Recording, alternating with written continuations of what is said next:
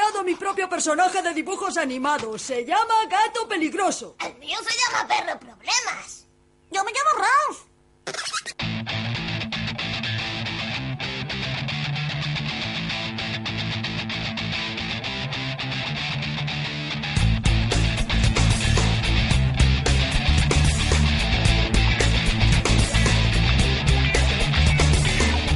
Llegan ya los monotemáticos, una de las secciones más esperadas aquí en Berreando, cine, videojuegos y literatura. Hoy con muchas cosas, Rafa, muy buenas tardes. Muy buenas tardes, Alberto. Estamos aquí ya muy, bueno, esperando ya el periodo navideño, que tenemos ya un poquito de ganas de que ya venga esa Navidad, esos regalitos, que vengan ya los Reyes Magos.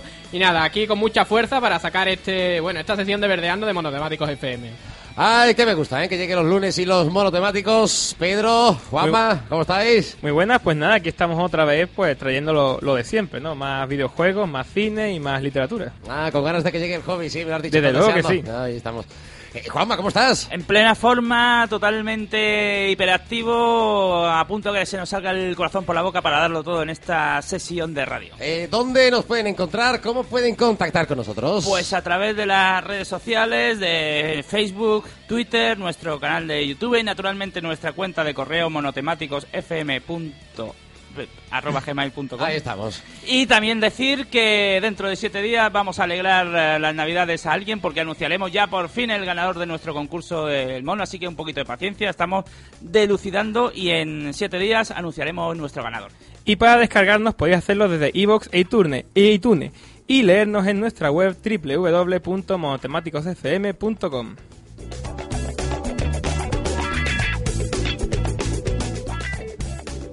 En videojuegos trataremos los ganadores de los premios VGA, el juego Nino Kumi, la lista de los 10 mejores títulos del año según la revista Time, acabando con la crítica de Diar Esther. En cine hablaremos de los nuevos de Asghar Faradi, de la película de Padre Familia y de lo próximo de Guillermo del Toro, para terminar con la crítica de Carretera Perdida. Y en literatura tendremos una entrevista con Javier Cosnava, autor de la novela 1936Z, Guerra Civil Zombie, la última obra que está causando furor entre los seguidores del género zombie en nuestro país.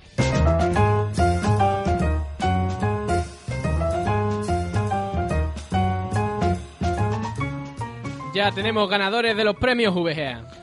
Los premios más importantes del mundo del videojuego se han celebrado el pasado fin de semana y ya tenemos ganadores. Han sido una lista de juegos que nos han traído bastante sorprendente. Muchos estaban diciendo de los grandes juegos como Halo 4, Assassin's Creed 3, bueno, lo- los grandes típicos que todo el mundo pues se va ahora a comprar estas navidades y tal. Pero ha sido bastante sorprendente. Juegos que no nos esperábamos en algunos casos. Por ejemplo, el que han denominado juego del año, que ahora pasaremos a comentar levemente. Y alguna sorpresita que, por lo menos por mi parte, ha sido bastante, pero bastante bien traída dentro de estos premios. El año pasado, bueno, quiero hacer una pequeña retrospectiva de estos premios. Estos premios a lo largo del tiempo se han ido haciendo con un hueco bastante interesante dentro del mundo del videojuego, como si de los Oscars se tratara en el cine. De momento solamente es algo, bueno, orientativo para que nosotros podamos echarle un vistazo a lo que se supone que la crítica que ha, ha alabado más este tipo de juegos durante el año, pero solamente es algo orientativo, no, no llega al calibre de lo que podrían ser unos Oscars o algo así. Vamos a ver, Rafa, ¿realmente un videojuego puede ganar dos premios importantes a la vez en esta... Por En los. VGA puede ganar, por ejemplo, mejor juego de Xbox 360 y mejor juego del año. Por supuesto, por supuesto. eh, No tiene nada Perfecto, que ver. entonces no me puedo explicar esto, pero continúa, continúa, tú a lo tuyo. También quería preguntarte, Rafa, estos premios, eh, la decisión del jurado está compuesto por expertos, críticos, no, no es una votación popular, por decirlo así. No, no, tiene parte, pero es una especie de mutación entre una serie de una élite que elige quiénes son los mejores juegos del año, por eso han salido cosas que totalmente sorprendentes, que ahora vamos a comentar. Pero sí, es una especie de una pequeña oligarquía la que ha decidido esto. Juego del año, The Walking Dead The Game, un juego que a priori no parecía que se iba a llevar nada, es una especie de aventura gráfica eh, realizada por Telltale, si no mal recuerdo, que formaron parte de componentes de desarrolladoras como pueden ser LucasArts, la desarrolladora de videojuegos de, de George Lucas, el creador de Star Wars, y Bueno, no nos esperábamos realmente que este videojuego hecho por capítulo, una cosa bastante pequeñita, pues iba a llevar el mejor juego del año. Bueno, un, un juego que no nos esperábamos ni que estuviera en el mercado porque no ha tenido la más mínima repercusión durante este año. Ha tenido su repercusión sobre todo en, la, en los sitios de, de distribución digital, debido a que no se ha distribuido de manera física, y sí ha tenido su, bueno, su pequeño revuelo entre la comunidad de jugadores, pero tampoco ha sido algo excesivamente grande. Supongo que lo habrán elegido como mejor juego del año, ya que han sabido combinar muy pero que muy bien lo que viene a ser la aventura gráfica tradicional de Point and Click, es decir, nosotros tenemos que ir con el ratón buscando en todos los elementos de la pantalla el objeto que tenemos que utilizar para pasar la siguiente pantalla. Y, y después utilizar un poco también la acción y tal dentro de este juego. Es un juego interesante, que a lo mejor si no eres demasiado fan de la saga de Walking Dead o Los Muertos Vivientes, como se dice aquí en España, pues no te va a atraer demasiado. Pero al menos es interesante que hayan traído un juego que no son de los típicos grandes que todo el mundo podríamos haber pensado. Entramos en PC, se lo ha llevado el, bueno, el juego que ha sido el que ha revivido la saga XCON, en este caso se llama XCON Enemy Unknown, un juego de estrategia bastante bastante eh, intrincado, por llamarlo de alguna forma, por, eh, podríamos decirlo que es un juego hardcore, ¿no? Un juego hardcore para personas que están muy acostumbrados a jugar a este tipo de videojuegos. Un título que sí ha fascinado a gran parte de la comunidad jugona dentro del mundo del PC pero que tampoco es de los grandes títulos que hayan vendido grandes masas, tampoco aquí se estaba vendiendo eso, tampoco se estaba hablando de que esto iban a ser los grandes los grandes éxitos de venta, no, aquí se supone que vamos a hablar de los mejores videojuegos y la verdad es que en PC no podría yo estar más de acuerdo con esta elección, XCOM Enemy Unknown posiblemente haya sido el mejor juego que hemos podido ver en esta plataforma, sobre todo si te gustan los juegos de estrategia. En PlayStation 3 hemos tenido mejor juego del año para PlayStation 3 Journey. Journey. Estamos hablando de en estas en esta categoría por plataforma. estamos efectivamente juegos que son exclusivos de tal o cual plataforma, ¿no? No necesariamente exclusivos, pero sí que hayan tenido un mayor renombre dentro de la plataforma. De- entre todos los juegos que se han sacado en esa plataforma, ¿cuál es el mejor que ha habido en esa en, en la, en la misma?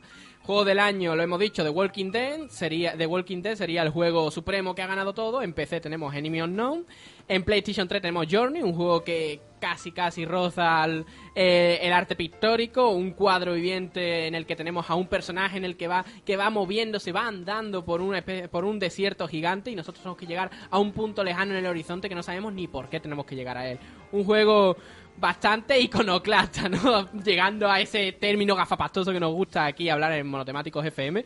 Un, título que para, para nuevos y para, y para experimentados puede sorprender bastante. En Xbox 360 no hemos tenido ningún tipo de sorpresa. Halo 4, juego que hemos comentado precisamente aquí en Monotemáticos FM. En Nintendo Wii U, consola que salió hace nada, pues han puesto New Super Mario Bros. U. Yo lo que estoy quedándome anonadado es porque veo que hay categoría de premiados para mejor interpretación masculina y mejor interpretación femenina. ¿Qué pasa? ¿Que se premia a los personajes de videojuegos también? Démonos cuenta de que ya el videojuego ya utiliza un- el motion capture, o sea, el, el tipo de captación de movimientos de personas reales. Incluso también los propios animadores tienen un gran arte al hacer todo ese tipo de modelados faciales y de expresión. No es raro que se hayan dado Pero este tipo aquí de... veo Damon Clark como Jack el guapo en Borderlands 2. ¿Pero a quién se lo están dando? ¿A, a, a Damon Clark? ¿Quién es Damon Clark? Quiero decir, ¿me, me entiendes? ¿Quién es? ¿El, el personaje que ha hecho la simulación para que cojan el molde y después... Juanma, te estás ¿Puedo liando mucho, no te preocupes, vamos a ir tranquilito, paso a paso, ¿vale? Vamos a ir terminando ya, en Wii U hemos tenido New Super Mario Bros. U, en móvil hemos tenido el juego Sound Shape, y nada, ha sido un, una, una- un repertorio de juegos bastante interesante que nos han podido por lo menos aquí dar. Había muchas más categorías, podéis buscarlo en nuestra web precisamente, monotemáticosfm.com, ahí tenéis todo lo relativo a los ganadores de estos premios. Y ha habido, no ha habido demasiadas sorpresas, excepto el mejor juego de PlayStation 3 para Journey, un juego independiente, y también para el mejor juego del año que ha sido The Walking Dead. Más o menos serían los grandes, los grandes, las grandes sorpresas de este año. Y nada, pasamos para otra noticia, que ya está disponible la demo de Ninokumi. Sí, pero a mí me ha quedado todavía la duda de saber quién es el Damon Chandler este que interpreta al tipo. Bueno, pues efectivamente, PlayStation 3 ha recibido ya la demo del esperado juego japonés Ni no Kumi. Ninokumi, si yo te digo Ninokumi, Pedro, tú nada, ¿no? No, ni Nokumi ni nada. Ni Flowers. Pero, ni pero, Nokumi si, ni Flowers. pero si yo comento aquí a, aquí a la mesa, a Alberto, a Pedro, a Juanma, así, el estudio Ghibli, juegos... co- eh, Ah, bueno, estás hablando de la bruja blanca, ¿no? Estoy hablando de la Bruja Blanca. Haber empezado por ahí. Estoy hablando- Habla en mi idioma, en cristiano. Estoy hablando de todas las grandes obras. Bueno, eh, dentro del estudio Ghibli podremos conocer al genial director Miyazaki, ¿no? Que, que tiene, bueno, Pedro, te voy a hacer aquí un examen. ¿Qué películas podemos encontrar del estudio Ghibli para que la audiencia pueda relacionarlo con algo? Viaje de Chihiro, Porco Rosso, La princesa Mononoke. Tenemos un... Una Uy. Tenemos un atragantamiento en directo, en pleno en cuidado, vivo y en directo. Cuidado. Es que el agua es muy cuidado, mala cuando se, cuando se toma así a la ligera. Eh, bueno, un estudio de, de cinematográfico que ha tenido un gran renombre tanto dentro de la isla nipona como aquí en Europa. Y en, en Occidente en general es uno de los grandes dentro de la animación y que se ha aliado con un estudio de desarrollo de videojuegos llamado Level 5 que ha hecho juegos que se llaman eh, que ha hecho juegos que se llaman no sé si los conoceréis que se llaman Profesor Layton no sé cositas así raras ¿no?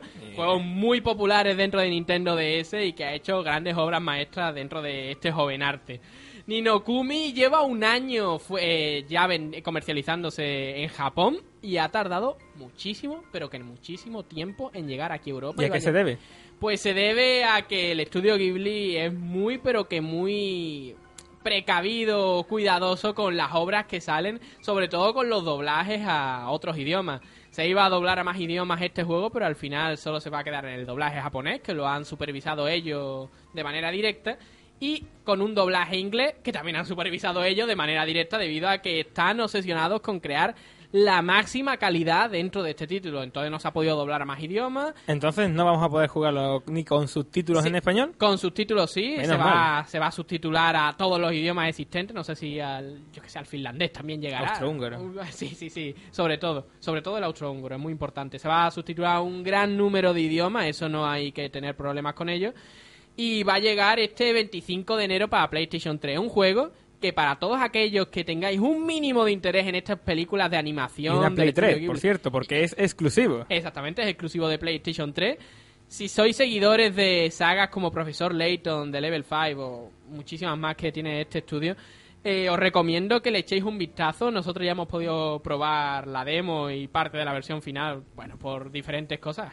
La gente, exporta el juego, se puede comprar el juego ya directamente en Japón si, si queréis, o si no podéis esperar al 25 de enero, debido a que el juego se puede jugar perfectamente en nuestras PlayStation 3 europeas. Claro, estaría en japonés. Y nada, muy interesante este juego hay que apuntárselo en nuestra en nuestra agenda para comprar los próximos lanzamientos, ya que posiblemente sea uno de los mejores juegos de esta generación. Ojo, eh, estamos apuntando aquí muy pero que muy Bueno, alto. bueno, habrá que verlo, ¿no? Habrá que jugarlo y comprobar si es cierto. Yo lo adelanto, yo lo adelanto. dejas caer. Sí, yo lo dejo caer. eh. Este juego es amor, yo creo que se puede resumir con esa palabra, amor, amor hecho videojuego. Eh, bueno, hoy tenemos más listas porque se está poniendo de moda las listas al final de año, todo el mundo quiere hacer las listas de los mejores juegos del año y tal, y tenemos los 10 mejores juegos según la revista Time en este año 2012. Así es, porque la famosa publicación ha elegido de manera interna los que consideran los mejores 10 juegos del año. Si los VGA han premiado a The Walking Dead, aquí tenemos, y vamos a decir rápidamente la lista, Guild Wars 2, que también la comentamos aquí en Monotemáticos FM, Xenoblade Chronicle para, Nin- para Nintendo Wii, X- XCOM Enemy Unknown, que es el que habíamos comentado, Dishonored, que también lo comentamos aquí, Assassin's Creed, Papo y yo, The Last Story, Little Big Planet Vita, Halo 4, Torlight... Vamos a lo que vamos, hablando de eso de Papo y yo. ¿Qué es eso, Rafa, por Dios? Ese juego me ha, me ha dejado totalmente desconcertado, no tengo ni idea. No está el Journey, pero está Papo y yo. No está Years of Wars 3, pero está Papo y yo. Bueno, Eh, eh, no, ya en serio, me ha sorprendido que Years of Wars 3 se ha quedado fuera de todas las listas cuando posiblemente ha sido uno de los lanzamientos más esperados de este año. Ha sido uno de los lanzamientos más esperados de este año. Ahora me dejo en la duda si ha salido este año, ¿no? Yo, ya tengo- Yo creo que fue el año pasado, ¿no? Yo diría el que tiempo muy largo. yo diría que está salió en abril del 2012 y por tanto entraría Tampoco hay que de- discutir a Juanma, que es un gamer Sí, hardcore. y entraría dentro de lo que sería la categoría de este año. De todas maneras, no me, no me sorprendería para nada debido a que ha habido grandes juegos como Papo y yo. no ha habido grandes juegos como Ahora, Assassin's Creed, ahora que lo Dishonored. dice es posible que me mm, ahora tengo yo también la duda. Tampoco lo puedo pero garantizar. Papo y yo, ¿sabes de qué va? Ni idea, ¿verdad, Rafa? Sinceramente, Ni papo, ni este- papo, Este tío. juego me ha dejado totalmente desconcertado cuando estaba mirando las listas, lo he investigado y tal, pero es que no tenía ni idea. de Se lo han cómo- inventado. Sí, me lo he inventado y lo he puesto aquí a ver si colaba.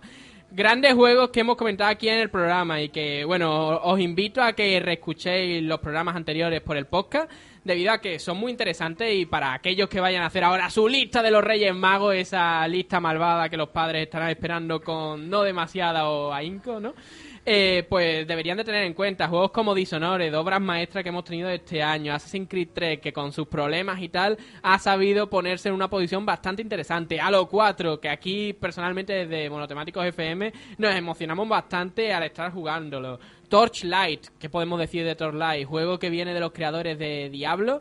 Un juego para todos los que no sepan de qué va, es un juego que es un mata-mata sin sentido a medida que vamos avanzando por los diferentes niveles que nos plantea la aventura. Y otras cositas que nos han sorprendido. Little Big Planet para PS Vita. No me esperaba que un juego de PS Vita de este calibre pudiera entrar dentro de... Por lo menos dentro de los grandes juegos de este año según la revista Time. Y es mejor ojo, ¿eh? que el Halo 4. Y Ahí es mejor que el Halo 4, en fin. Yo creo que han sido unas listas que cuanto menos son orientativas para todos aquellos que quieran ahora hacerse la lista de los Reyes Magos. Al menos sirve para eso, porque para gustos los colores.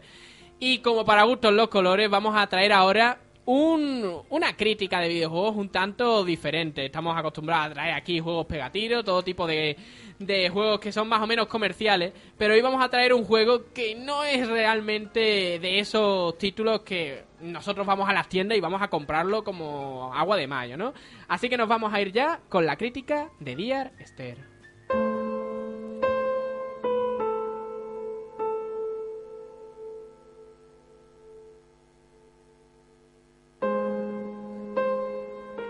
Hay juegos que son difíciles de encasillar en un género o estilo, títulos que a priori solo podemos denominarlos con el calificativo de raros o complicados. Hoy os traemos uno de esos grandiosos títulos que ha conseguido salvar gran parte de esos prejuicios y llegar al gran público, siendo este juego Dear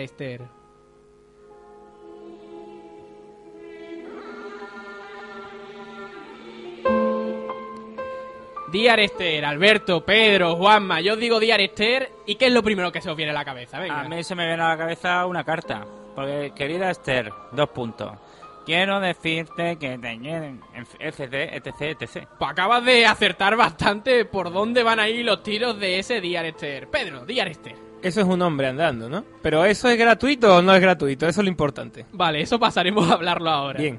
Eh, ni idea, pero ya que has dicho que iba por ahí por la carta, puede ser una PPS para escribir eh, cartas en móviles. Bueno, bueno, eh, eh, no es raro que mucha gente no tenga un poquito de idea de Esther, sobre todo si no está más metido dentro del mundo del videojuego. Aunque dentro de este mundillo se ha hecho con uno de los huecos más interesantes dentro del catálogo, por llamarlo de alguna manera, indie, ese catálogo independiente que no está apoyado por las grandes distribuidoras dentro del sector. Dear Esther va precisamente de un juego de andar. Y diréis, un juego de andar. El género de andar es un género muy interesante. Tenemos Eh, el, ese es un género más viejo que el andar para adelante. valga la redundancia.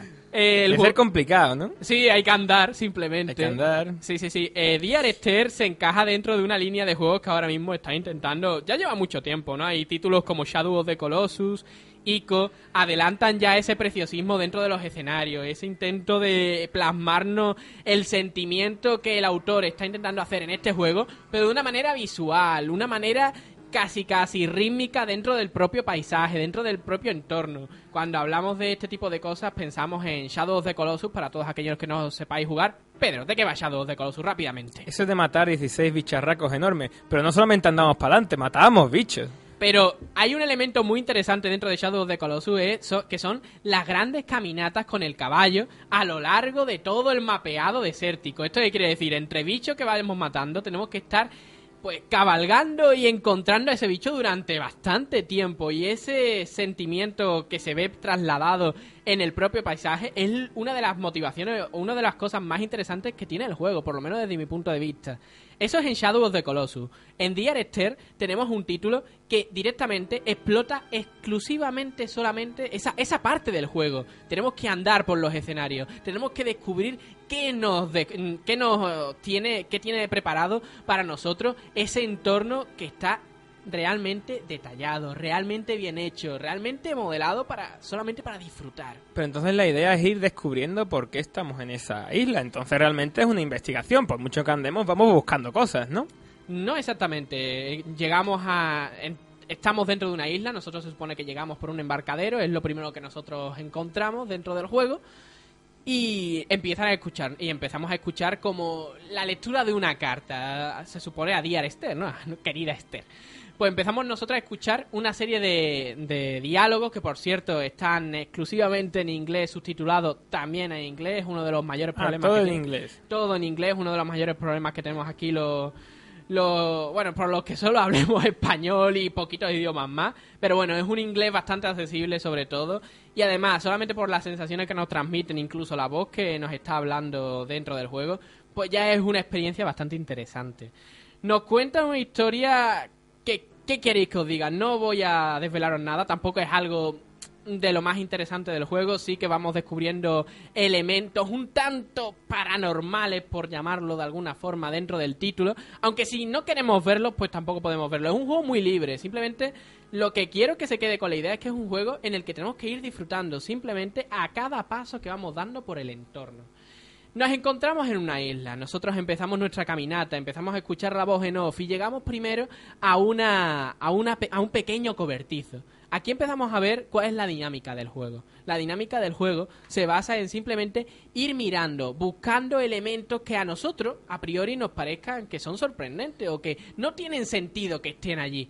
Cuando los vamos encontrando, la voz en off es la que nos va diciendo de qué van esos objetos, de qué va ese título. Es un título muy corto y recorrer la isla no nos llevará más de dos, tres horas como mucho.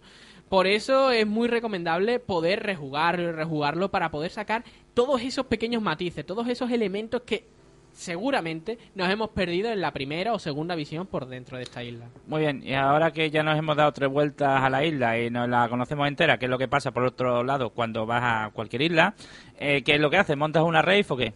Eh, poco más, simplemente vamos a ir de... Manda un SMS para que vengan en un yate algunos amigos y montas una pequeña fiestecilla porque en sí, una vez que ya te ha comido la isla entera, ¿qué? ¿Qué hacemos? Eh, dentro de esta isla vamos a ir descubriendo simplemente algunos elementos más de la historia, descubriendo cositas que son un tanto raras, que nos van chocando. La primera vez que jugamos al juego, pues simplemente es un juego bastante bucólico, en el que estamos escuchando una especie de carta eh, durante todo el título, descubriendo elementos de la vida de estos personajes que nos van planteando dentro de la historia. Un- una historia que lejos de ser una gran maravilla, sí ambienta dentro del entorno que nos, que nos ponen. Pero a medida que vamos pasando la segunda vez por la isla, pasamos otra vez el juego la tercera vez, empezamos a ver que no es todo tan plano como podíamos haber visto al principio. Ahí, si nos fijamos en algunos sitios, empiezan a haber cosas raras, casi paranormales. Empezamos a ver como marcas dejadas por al- algún otro habitante de la isla que los desarrolladores han puesto para que nosotros empecemos a sospechar. Empieza a cambiar algunas cositas. Empezamos a ver que no, No, no, todo. no continúes, que nos vas a contar el final. Claro, nos vas a claro, es un que spoiler. este juego no, no hay un spoiler así claro, ¿no? Simplemente cada vez que vamos avanzando por la isla vamos a descubrir cosas que nos van a cambiar casi casi radicalmente lo que pensamos en un inicio. Es un juego muy rejugable y eso que es interesantísimo porque solo dura dos, tres horas, pero lo vamos a jugar bastantes veces para llegar, si es que nos ha gustado, claro, eh, a priori la premisa del juego, pues vamos a intentar investigar, investigar cada vez, cada vez más. Es un juego en ese aspecto muy curioso y que seguramente a todos aquellos que tengamos un poquito la mente abierta, solamente hay que tener un poquito la mente abierta a este tipo de juegos que a lo mejor pueden parecer soporíferos. A lo mejor pueden parecer que no tenemos un objetivo claro. Pues podemos llegar a disfrutar muchísimo si al menos nos abrimos un poquito. Y a tenemos ganas de andar también. Exactamente. O sea, esto es eh, a los juegos lo que una película de, de Romer, ¿no? Básicamente, un personaje que da vueltas por una isla mientras ve crecer la hierba. Eh, cla- casi, casi, casi podríamos denominarlo de esa manera. Apartado gráfico, vamos a intentar decir, porque claro, si estamos hablando de que la base de todo este juego es todo ese preciosismo que tenemos, todo ese detalle, toda esa plasmación estética en- dentro del juego, pues sí, el apartado gráfico es realmente increíble.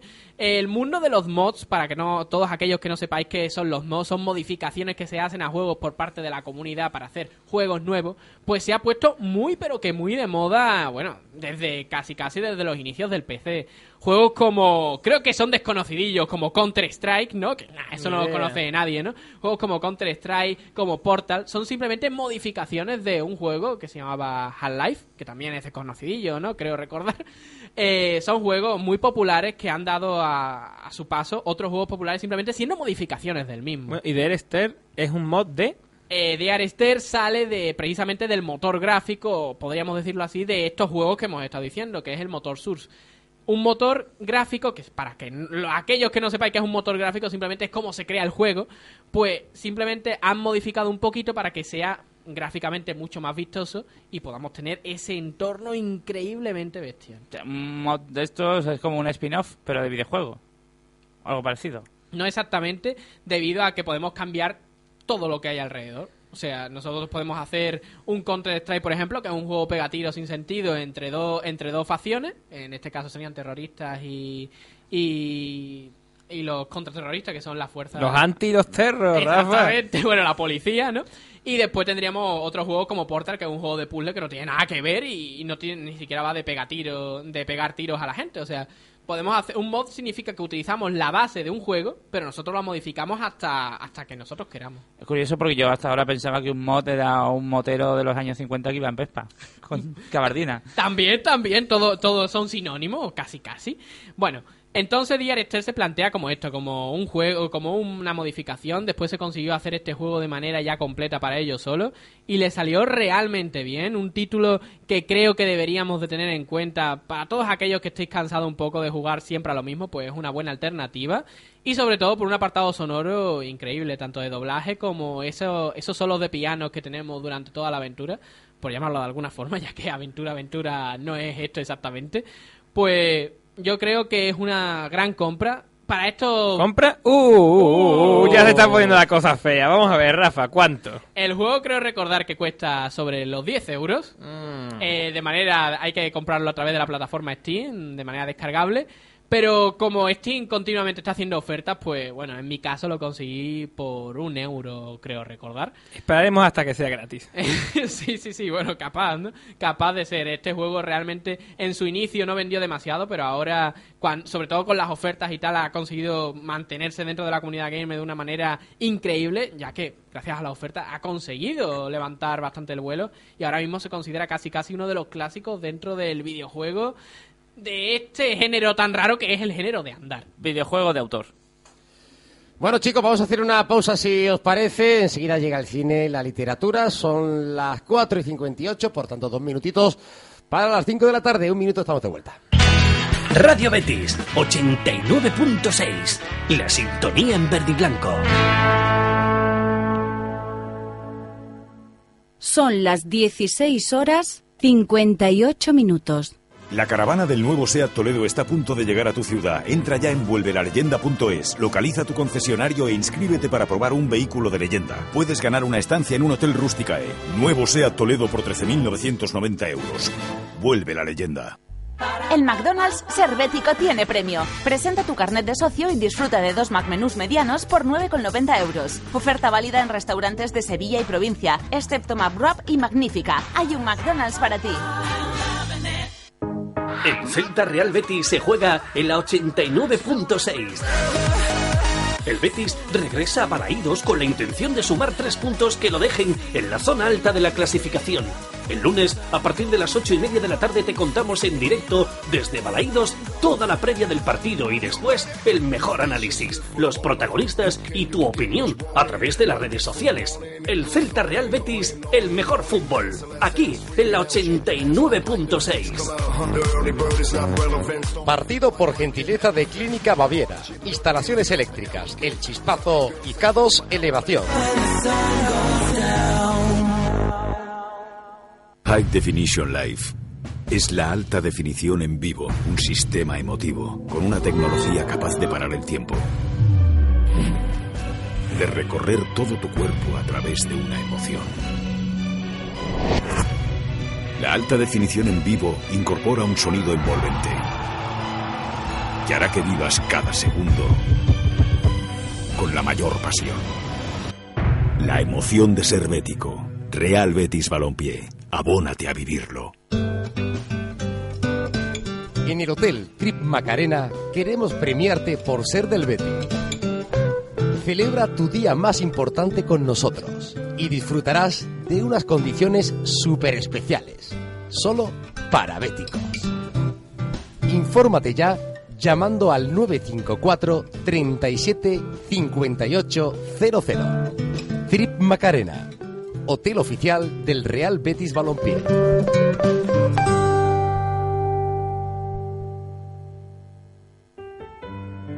Ya tienes toda la información necesaria para la próxima Junta Ordinaria de Accionistas, que se celebrará el próximo 10 de diciembre a las 8 de la tarde en el Hotel Al Andalus en primera convocatoria y si procediese al día siguiente en el mismo escenario en segunda convocatoria.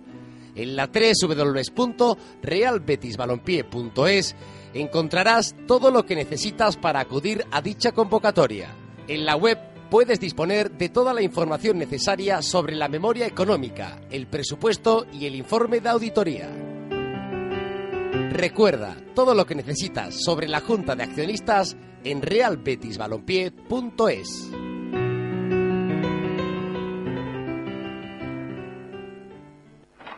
Buenos días, señorita. Necesito un autobús al Ompe de máximo confort, con cuarto de baño, frigorífico, DVD, tres televisores, butacas reclinables, rampa para minusválidos y un gran maletero. ¿Algún color en especial, caballero? Si eres de los que pide más a un autobús, llámanos 954 67 22 99 o entra en alompe.com. Alompe, para gustos, los colores. Frío Morón, 50 años atendiendo las necesidades del frío comercial e industrial. En Frío Morón somos especialistas en maquinaria de hostelería y de alimentación. Fabricamos a medida y realizamos la instalación en su negocio. Visítanos en el polígono El Pino o llámanos al 954 51 41 61. El frío de su negocio con Frío Morón. Hola, buenos días. Buenos días, Laura. ¿Cómo estás hoy? No te olvides la toalla. ¡Uh, la toalla! Aquí se regala salud. Sato Sport. Salud para todos. ¿Tienes Twitter, Facebook, Twenty? Ahora puedes seguir toda la actualidad del Real Betis Balompié también en las redes sociales. Síguenos en el perfil oficial de Twitter, arroba Real Betis Oficial, en la página oficial de Facebook y también en la de Twenty. El Betis se mueve en la red. Síguelo.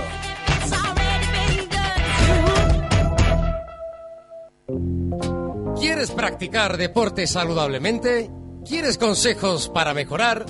Escucha Tu Salud en Forma. Con el doctor José Millán y Anselmo Ruiz, que contarán con un experto invitado cada semana. Todos los lunes, de 6 a 7 de la tarde, Tu Salud en Forma. Realiza tus consultas al correo electrónico tusaludenforma arroba realbetisbalompié.es o a la cuenta de Twitter arroba tusaludenforma. Hubo alguna que otra jugada en la que gracias a su velocidad llegó a tiempo a tapar ese hueco que se quedaba al contrario, cómo están buscando los, los huecos y a su vez tapando los huecos y, y ofreciéndose para le dio la- le dio esa confianza que tanto tiempo Eso, ha jugaba dado muy bonito, jugaba muy bonito, jugaba muy bonito, pero al final lo importante eran los puntos de. Porque el fútbol no es solo cosa de hombres, mujeres en verde y blanco. Todos los lunes de 7 a 8 de la tarde aquí en Radio Betis.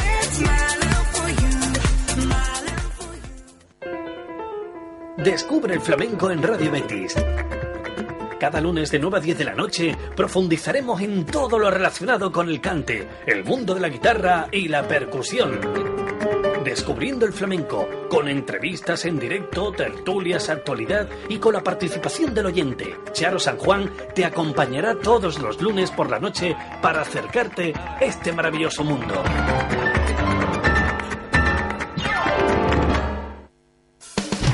Continúa con nosotros en Radio Betis 89.6.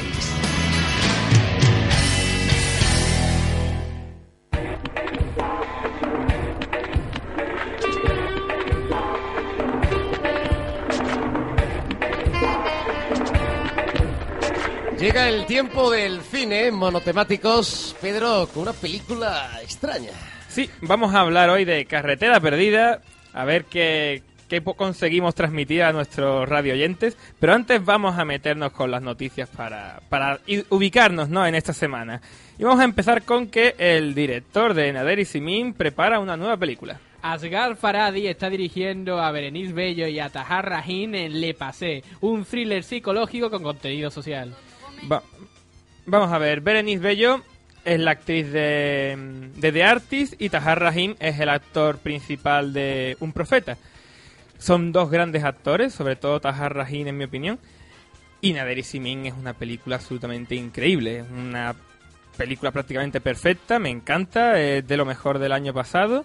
Y yo espero con muchísimas ansias esta película. Cualquier cosa que haga Asghar Farhadi me parece estupendo. ¿Me permites un momento de autopromoción, Pedro? Bueno, depende. Pues es que para que escuchen la crítica que se hizo de Nader y Simin, de tú... Sí, sí, se realizó hace unos cuantos programas, pero no recuerdo cuál, así que... Que lo busquen por, por claro. ahí tenemos todos los programas y tal. Pues eso, lo dicho, Nader Simin es una película increíble y de hecho no solamente es la única que tiene este director en su haber, de hecho, a propósito de Eli, dicen que es una gran película, me la voy a ver esta semana y podré comentaros qué me parece. Pero realmente se llevó ya el, el oso en Berlín a mejor director, así que ya tiene ciertas referencias.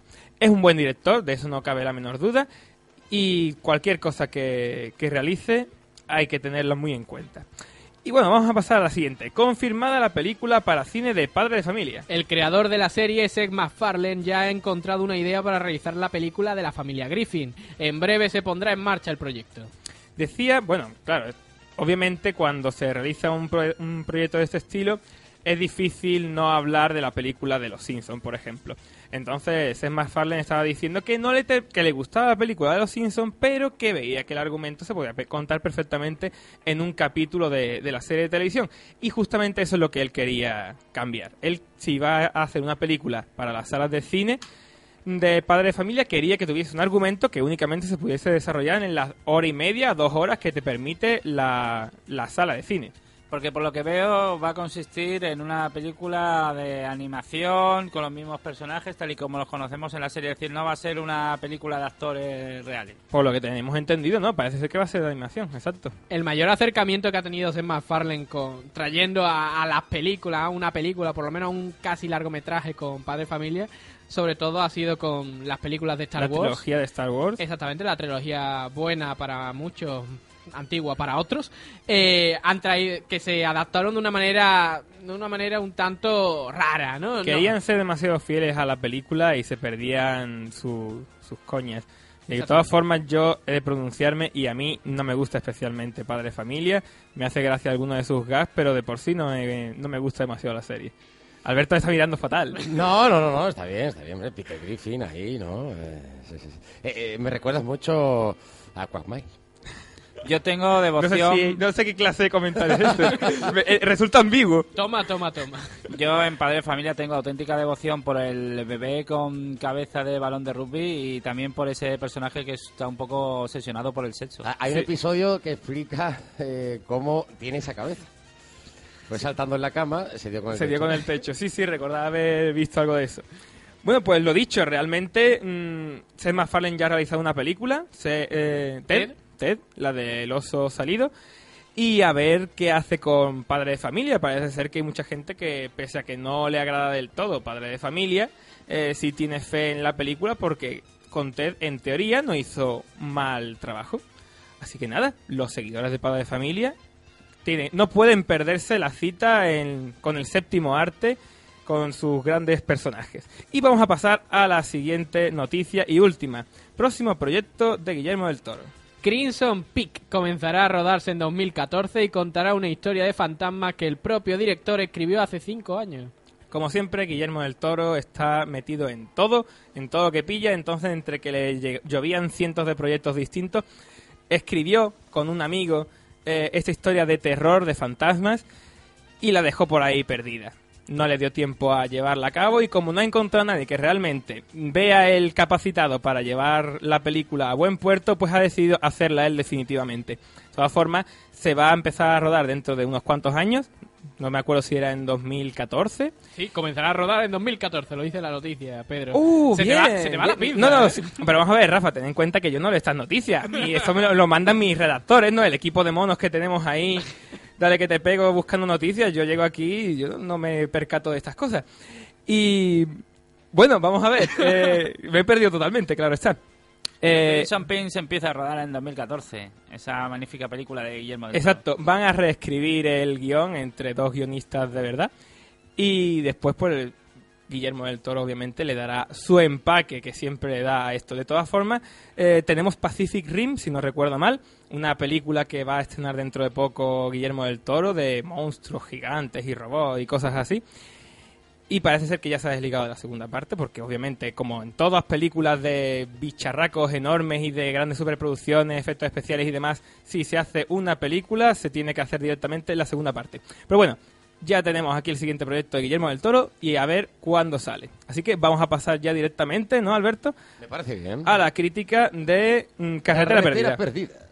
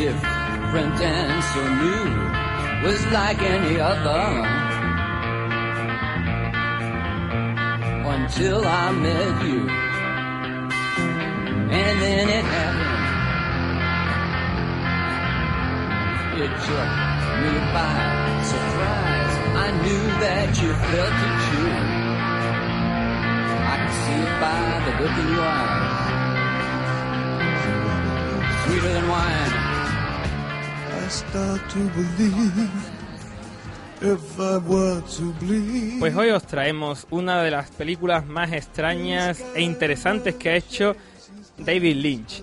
Muchos le- a muchos les encanta el director, otros lo odian, pero bueno, sea como sea, ahí está su serie de televisión Twin Peaks o su gran película Mulholland Drive, que para muchos es una de las mejores películas de, o casi la mejor película de los últimos 20 años, lo cual me parece un poco exagerado, pero bueno, ahí está la idea. En un principio, cuando vemos Carretera Perdida, nos puede resultar un poco difícil de entender. No. No, en absoluto, en absoluto, no lo es, porque en cuanto descubrimos una frase en concreto que se nos da en la película, eh, que de hecho creo que se da a la media hora, ya somos capaces de entender el resto de, de la trama. Podemos desentrañar toda la película y lo que se nos va mostrando. De hecho, es curioso porque en la película, antes de que ocurran los hechos más significativos, ya se nos está adelantando por activa o por pasiva. Nos está diciendo que en la película vamos a empezar a entenderla a partir de la media hora, de que si nos Bueno. van diciendo lo- los hechos poquito a poco. ¿De qué va esta película, Pedro? Tengo ahora esa, esa inquietud dentro de mi cuerpo. Vale, vamos a ver. Eh, estamos hablando de una pareja que vive en un lugar solitario, Fred y René Madison, prácticamente están solos en una, en una calle mm, lujosa y resulta que, que empiezan a llegarle cintas en las que se, en las cintas pueden ver cómo se va acercando alguien a su casa, ¿no? Alguien que está grabando, graban dentro, graban desde fuera de la casa, graban dentro, los ven a ellos durmiendo y incluso llega un momento en el que una de las cintas se ve como el marido eh, mata brutalmente a la mujer y efectivamente esto se produce, no lo llegamos a ver, pero realmente ocurre y efectivamente, pues el hombre acaba en la cárcel y ahí es donde se monta ya todo el rollo, porque la película en cierto modo tiene dos partes y ahí ese es el punto de inflexión. Tampoco quiero contar mucho más para no soltar algún spoiler. Pues sí, efectivamente. Y es que entrar demasiado en detalle nos puede destripar, nunca mejor dicho, debido a la temática del film, eh, en qué consiste esta trama absolutamente perturbadora, como no puede ser de otro modo en David Lynch. Yo, particularmente, of the record, he comentado algunas cosas. eh, en- dentro de la poética de David Lynch, eh, el emblema, la seña de identidad es romper con la narrativa narrativa clásica. Ese es su propio su propia esencia. Me voy a poner absolutamente gafapástico. Y en cierta manera, el título ya nos está marcando el camino, el camino narrativo, que es un no camino en realidad. Porque eso de carretera perdida es precisamente decirnos que no vamos hacia ningún lugar. Es una, es una eh, alegoría de la fragmentación de la personalidad, de esa personalidad desdibujada, fragmentada, que no es ni más ni menos que el paradigma de, de la posmodernidad. Bueno, bueno, yo me parece muy interesante lo que has comentado, Juanma, pero yo tengo incluso otra lectura de, de lo que significa carretera perdida, aunque también va por ahí los tiros. De todas formas, desde que empezamos a ver la película ya sabemos que es surrealista. De hecho, la, la casa que nos encontramos nos recuerda directamente a una película de Maya Deren que se llama Meshes of the Afternoon, que es un- una película bastante surrealista, efectivamente, y también entronca con, con este tema. De todas formas, eh, se impone lo onírico frente a lo real. De hecho, incluso el protagonista dice que no tiene cámaras de vídeo. Ahí está la frase que nos ayuda a desvelar el resto de la mm, de la película. Él no quiere tener cámaras de vídeo porque quiere recordar los hechos, los ac- acontecimientos vividos a su manera. ¿Y cómo es a su manera? Pues deformándolos, los va cambiando poco a poco para que realmente se adapten con lo que él quiere. Entonces, como mm, llegados a la mitad de la película, vemos un, un punto de inflexión en el, que, en el que el protagonista se convierte radicalmente en otra persona. ¿Por qué se convierte en otra persona? Eh, resulta que esto viene dado a que se abstrae tantísimo, tantísimo de su propio ser, porque claro, le remuerde la conciencia haber matado a su mujer, que eh, efectivamente se acaba convirtiendo en otra persona para poder desligarse de toda esta mm, fatal fatales acontecimientos que eh, se ha visto en los que se ha visto envuelto.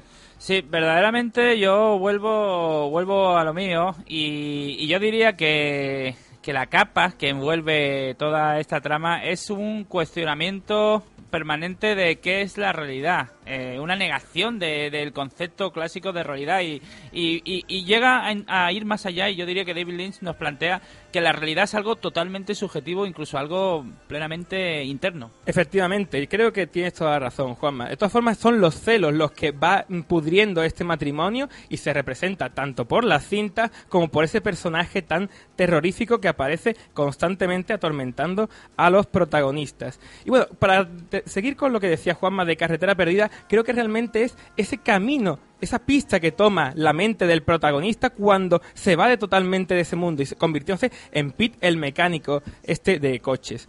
Bueno, no entramos más, vamos a comentar también brevemente que Avalon ha realizado, ha sacado en breve, eh, hace poco eh, edición en DVD y Blu-ray de la película. Ya existía hace mucho tiempo una en DVD de mm, que había editado Cameo.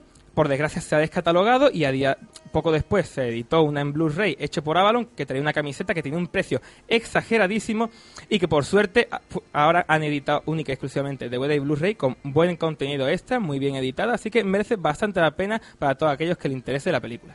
En definitiva y como conclusión, Pedro, diríamos que Carretera Perdida es una película no apta para aquellos eh, que estén todavía buscando su lugar en el mundo. Yo diría que no, pero es una película muy interesante. Ahí queda eso. Vamos ya con literatura, muchas cosas que contar, Juanma, y con una entrevista también muy interesante.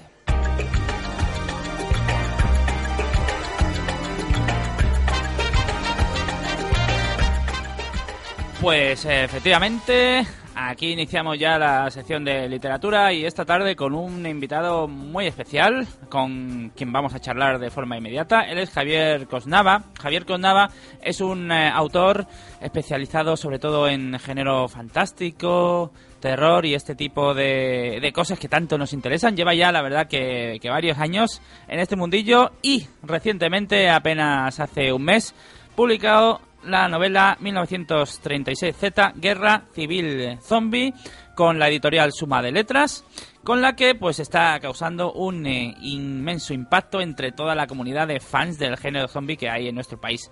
Creo que lo tenemos ya en línea, así que vamos a saludarle. Muy buenas tardes, Javier.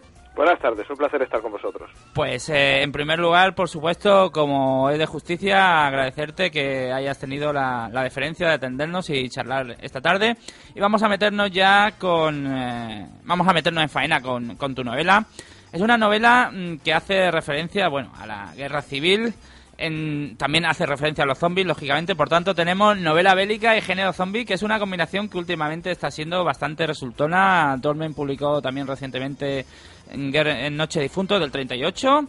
Así que yo te quería preguntar que por qué crees que compaginan también estos dos, estas dos tendencias que aparentemente son tan diferentes, eh, la novela bé- bélica y el género zombie.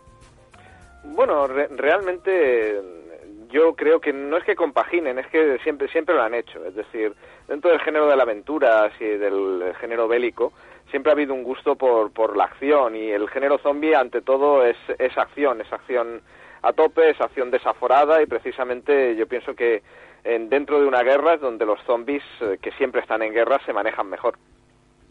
Pues sí, la verdad es que eh, la situación de... Siempre se plantean escenarios apocalípticos, siempre se plantean escenarios extremos donde, donde el ser humano está al borde de su extinción y en sí mismo la guerra civil fue un escenario extremo. Realmente, en ese sentido, quizás sí, sí que case bastante bien. Sí, ya, te digo, aunque yo aprecio una diferencia quizás con otro tipo de novelas eh, y de hecho la en la contraportada del libro se habla de novela histórica incluso antes que zombie. ¿eh? Si por ejemplo la novela de, de Manuel Martín, la que hablabas de Dolmen, que es buen amigo, es una novela eh, de zombies eh, ambientada en la guerra civil, en mi caso es una novela histórica con zombies. Es decir, la, la diferencia está que en la mía se va batalla a batalla y si los lectores quieren y, y apuestan por la novela según vayan avanzando 1937, 38 y 39Z y vaya avanzando la saga, podrán conocer la guerra civil. O sea, se va abordando personajes históricos, batallas. Es una novela histórica que cuenta la guerra civil y que además hay zombies. Bueno, pues esto nos deja perfectamente situado para hacerte la siguiente pregunta que te, que te teníamos preparado. Preparada, mejor dicho. Que es pre- precisamente eso. Tu novela, ¿qué es más verdaderamente? ¿Es una excusa para mostrarnos la guerra civil de una forma que nunca antes se había hecho? ¿O es una forma de escribir una novela de género zombie con una ambientación nunca explorada? ¿Cuál de esas dos eh, tendencias crees que se identifica más con tu obra? Es, es, es difícil eh, de dar una explicación exacta, pero cuando un artista se sienta a hacer una obra, eh, no- lo peor que puede hacer es tener un- una idea eh, completamente cerrada de lo que quiere hacer. Yo creo que ante todo es una obra del fantástico. Es una obra eh, realmente con, con muchos referentes a, a todo tipo de, novela fantástica de, de los últimos 40 50 años. Es una novela además muy desmesurada, donde se verán muchas líneas eh, diferentes y muchas tramas y subtramas y muchas historias. Además es una novela muy voluminosa de, de 500 páginas y en la que el lector podrá encontrar, ya te digo, to- todo tipo de historias. Eh, Yo creo que, mm, dado a la formación, es decir, dado mi formación como historiador y, y- y el esfuerzo que he hecho en hacerla verosímil con la época, es una novela ante todo histórica, pero claro, eh, sale tal cantidad de zombies y hay tal cantidad de historias que, que, que se entremezclan ambas cosas. Pero yo pienso que históricamente está bien fundamentada e incluso conté con la ayuda de un doctor en historia contemporánea de la Universidad de Barcelona que me asesoró sobre los diferentes momentos de la novela. O sea que yo creo que puede gustar hasta desde el lector de novela histórica hasta el lector de fantástico e incluso al que le gusta la literatura de autor. Tiene un poquito de todo. Bueno, pues ya que has hecho ese magnífico trabajo de documentación histórica, hay una duda que nos corre por dentro y que nos tienes que resolver, Javier. ¿En ¿Qué momentos tenemos documentados de ataques zombies a lo largo de la historia? Porque por ahí hay, tenemos a, a Max Brook, que parece que hizo una especie de apéndice en su obra, donde los tenía perfectamente clasificados. Mm, las fuentes no están muy comprobadas, pero ya que tú has, has tenido la oportunidad de documentarte, ¿tenemos ahí ataques documentados o algo que se le parezca? Tú sabes que esto los fans eh, lo están esperando rabiosamente, que nos confirme. Sí, sí, sí. Bueno, realmente mis zombies son zombies del vudú, ¿eh? No es el típico, no es el zombie de películas de, de Romero, el zombie podrido que se levanta del suelo. Mi zombie es el, el zombie original del que parte el mito, es decir, hay, hay dos brujos, uno de las izquierdas y uno de las derechas, y ambos conjuran zombies que, realmente son seres humanos enterrados vivos y despertados para ser esclavos de un brujo. Es decir, eh, estamos hablando de, de una religión y de, y de casos zombies documentados eh, que, que hablan, que vienen de varios siglos atrás en el tiempo, porque incluso, bueno, hace no mucho dieron incluso un informe semanal de que hoy en día sigue, aunque cada vez hay menos, eh, sigue habiendo en Haití brujos que zombifican a la gente, le echan polvo de brujo en la cara, el- la persona entra en coma, la entierran bajo tierra, los familiares pensando que ha muerto, la desentierran y, eh, claro, tiene daños cerebrales y se convierte en un esclavo de ese brujo. Y digamos, ese es el tipo de zombie que hay en mi novela. En mi novela no, no hay podridos, hay, hay el, el zombie originario. Y por lo tanto, ya te digo, es el- el- la- eh, siguen existiendo hoy en día y vienen de varios siglos atrás eh, este, esta religión y, esta, y estas costumbres. Sí, efectivamente, son las raíces folclóricas haitianas de las que de las que deriva, como tú bien dices, el, el zombie original. E incluso, e incluso, si me permites, aún más en el tiempo, porque realmente la religión haitiana es una religión, a- a- bueno, el vudú es un es una mezcla de religión africana y pues el sincretismo religioso que se dio con, el cristianismo que había cuando vinieron los Fon y los Yoruba y los pueblos africanos en- a partir del siglo XII, XIII, XIV. Y realmente hay, hay vudú africano anterior incluso a, a esos siglos, ya te digo, en la patria de los Fon y los Yoruba, que es de donde proviene el vudú. Y de hecho hay dos tipos de vudú, vudú africano y vudú americano. Y si la saga, ya te digo, los lectores siguen comprando y gustando de la novela como hasta ahora, eh, en las sucesivas novelas veremos vudú africano, veremos santería y veremos ahí eh, to- todo tipo de cosas inesperadas.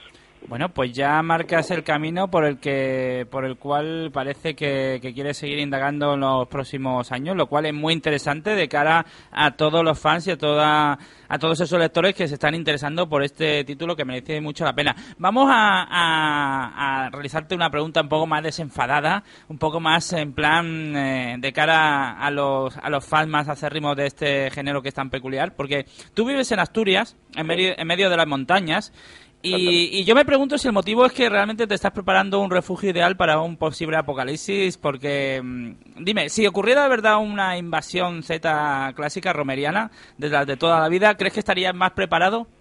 Hombre, probablemente sí, porque además yo, a pesar de que vivo relativamente cerca de Oviedo, puedo llegar en coche a unos 12 minutos, eh, vivo por, eh, por una carretera antigua que ya no se usa mucho y bloqueando un extremo y otro de la carretera sería la, la posición... Vivo con... Hay otras dos fincas a mi lado y no hay varias fincas en bastante estrechos a la redonda y entre los tres vecinos, eh, bloqueando la carretera por los dos lados, podríamos aguantar, como en The Walking Dead la segunda temporada, como en La Granja aquella, perfectamente una buena temporada. ¿eh? Creo que estamos preparándonos. sí, sí. Magnífico, magnífico. Pues me alegra saberlo. Javier, eh, eh, ha sido un placer charlar contigo. Lamentablemente el tiempo no nos da para más, pero en cualquier caso te agradecemos que hayas eh, compartido tu tiempo con nosotros y por supuesto te deseamos la mejor de las fortunas eh, en esta novela y en tus futuros proyectos.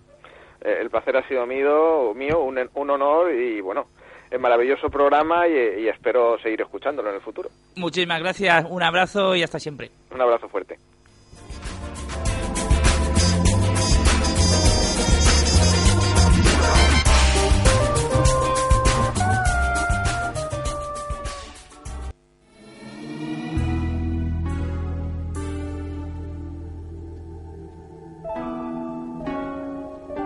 Llega el momento de despedir, chicos.